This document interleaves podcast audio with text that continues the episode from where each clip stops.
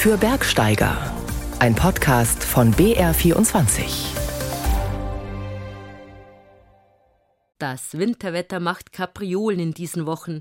Erst viel Schnee, dann Regen bis auf 2000 Meter und jetzt gibt es wieder Neuschnee in den Bergen, wie hier in der Steiermark. Für richtige Alpinisten ist es natürlich ein Hügel, knapp 1800 Meter hoch. Wobei, wenn es im Winter stürmt und schneit oben, kann es schon mal recht lästig und lästig werden. Aber es ist ein gemütlicher Skitourenhügel, richtig auch für Anfänger ideal geeignet. Wir steigen nicht nur auf das Stuhleck, so heißt der Berg nämlich, sondern erfahren auch, warum dort die Wiege des Skitourengehens liegt. Aber dazu später.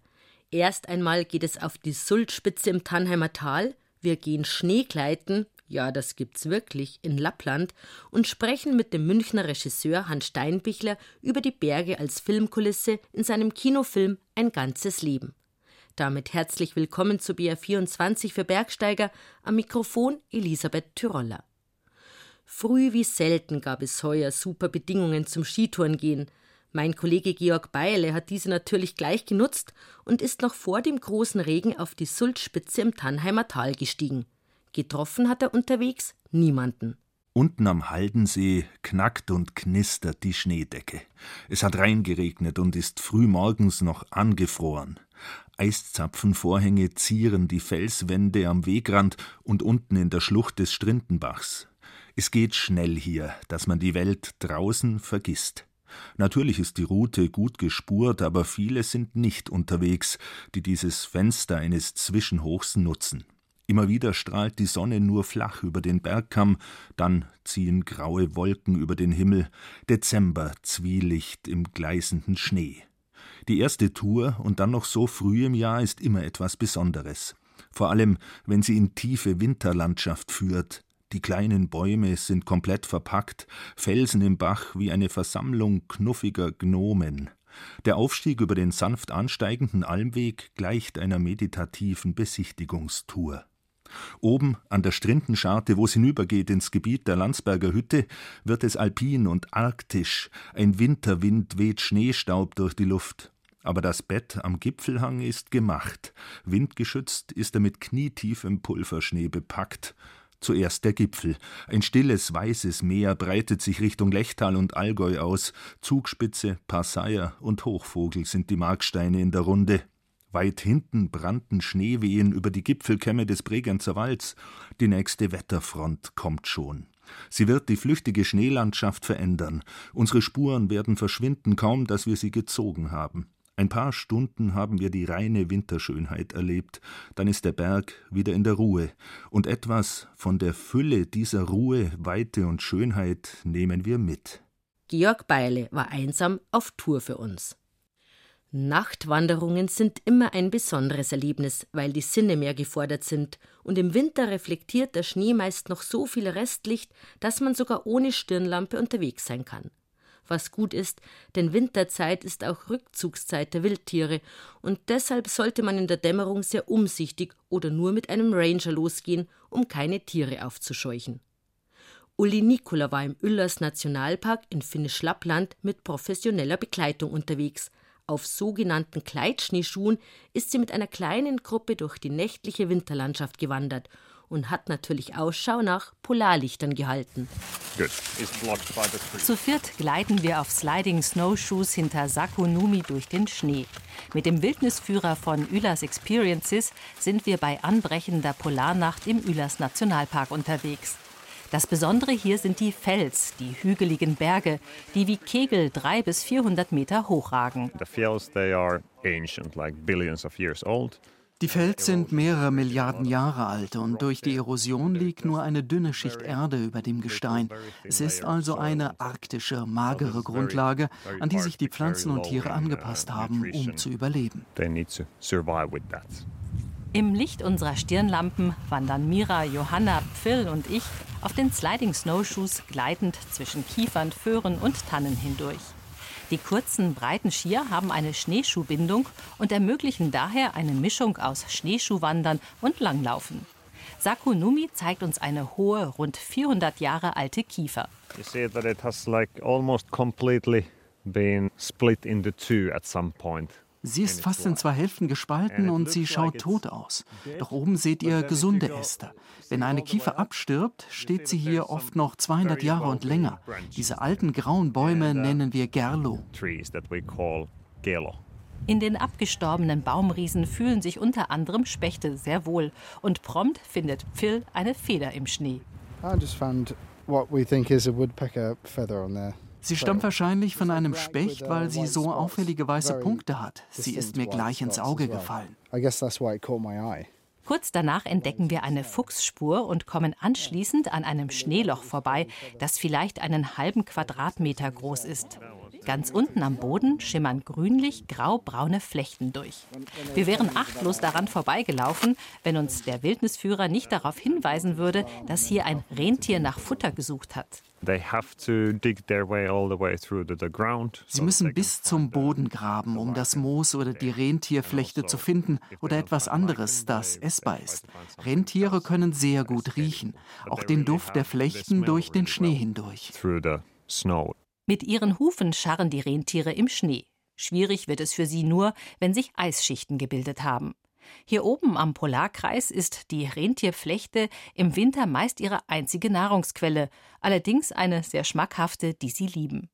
Das Überleben im Winter ist mühsam, wenn alles Essbare metertief unter der Schneedecke verborgen liegt. Uns geht's da besser, denn wir haben heißen Tee und ein paar Plätzchen im Rucksack dabei. Es sind minus 20 Grad, aber die trockene Kälte ist mit passender Kleidung gut auszuhalten. Doch der Wind nimmt zu, als wir aus dem Wald herausgleiten ins flache Sumpfgebiet. Im Sommer nisten hier viele Vögel, die von weit her nach Lappland fliegen. Denn sie finden in den Sümpfen ein großes Nahrungsangebot mit ziemlich vielen Mücken. Jetzt im Winter liegt hier eine große freie weiße Fläche vor uns. Hier ist es recht eben, so dass ihr eure eigene Spur ziehen könnt. Aber theoretisch liegen darunter kleine Rinnsale, deshalb passt auf falls ihr nicht meiner Spur folgt. Wir gleiten durch die Stille. Nur das Knacken der Schneekristalle unter unseren Gleitschieren ist zu hören. Ich frage mich, ob wir trotzdem unnötigerweise Wildtiere aufschrecken.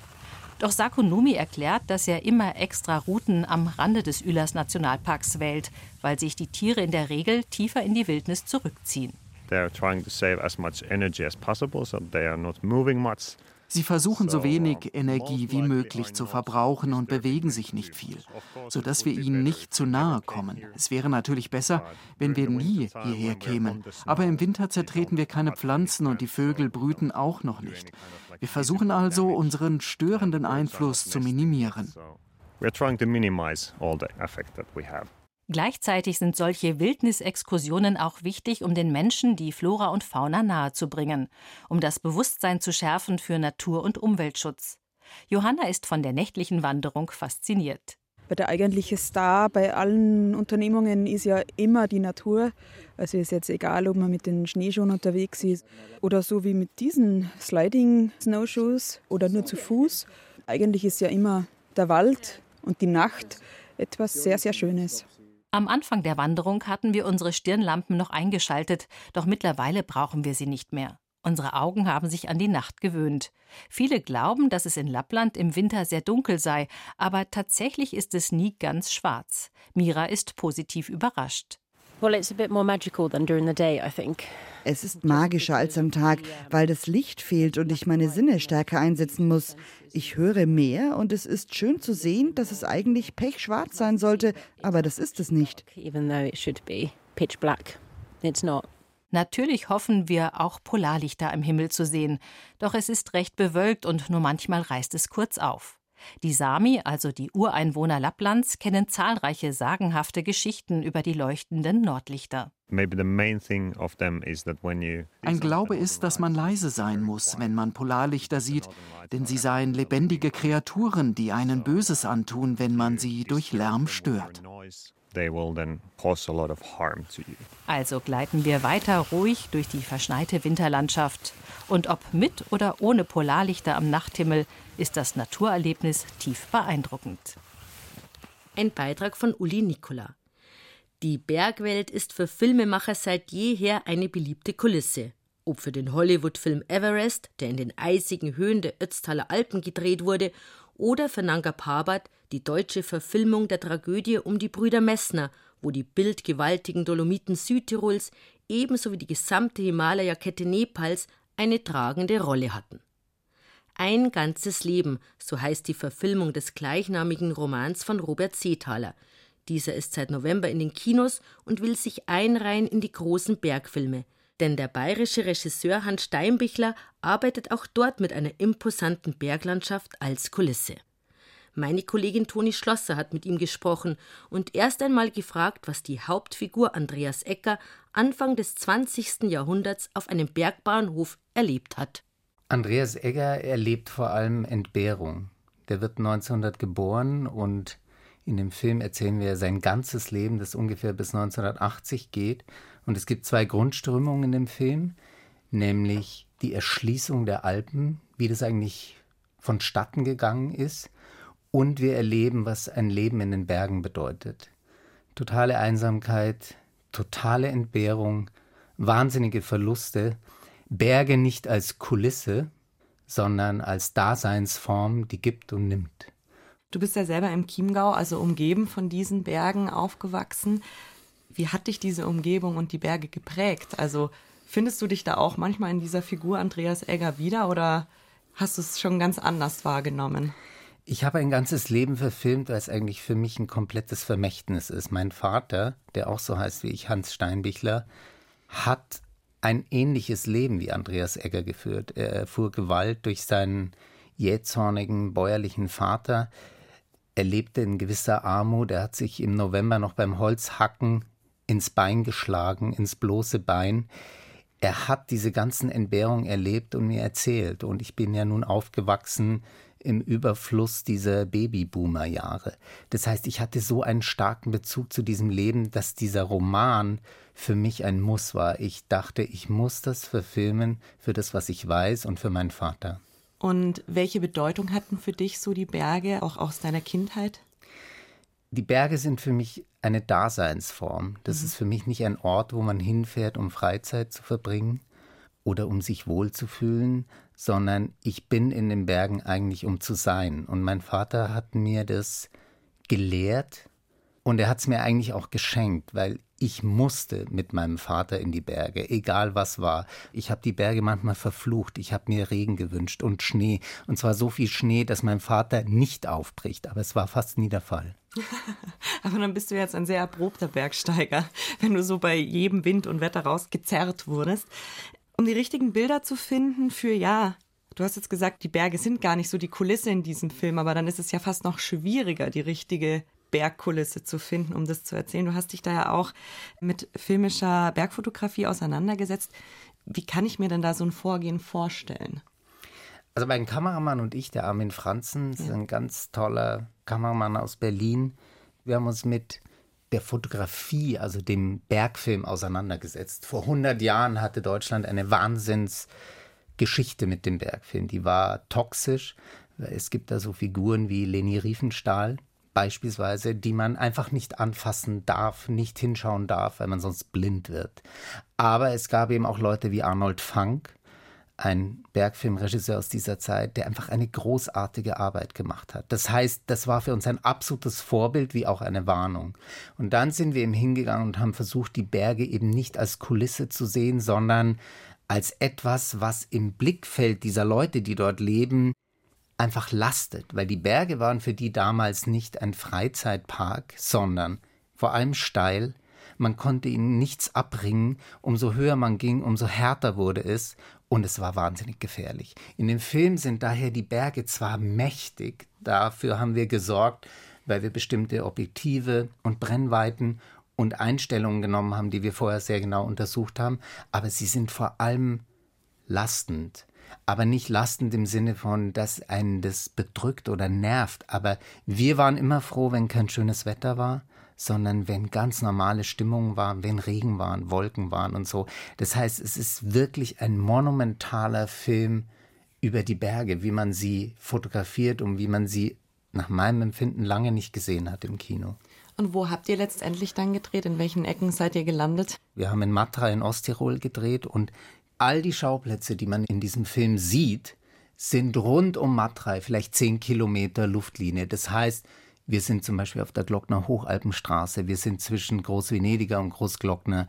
Wir sind auf sehr hohen Bergen bis 3000 Meter rund um Matrei. Und dann, es gibt eine Sequenz, die im Kaukasus spielt, im sogenannten. Und die haben wir in Südtirol vor den großen Zinnen gedreht.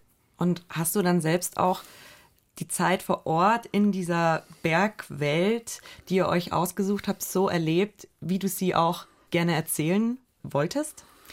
Ich hatte ein unglaubliches Glück in dieser Zeit. Und zwar ein Glück im Unglück. Es war nämlich Corona-Zeit, als wir drehten, Anfang 22. Aber das große Glück war, die Berge waren leer gefegt und ich hatte in der Zeit, wo wir nicht drehten, die Möglichkeit, mit Schneeschuhen und mit Tourenschienen und zu Fuß rund um Matrei unterwegs zu sein, in vollkommener Einsamkeit.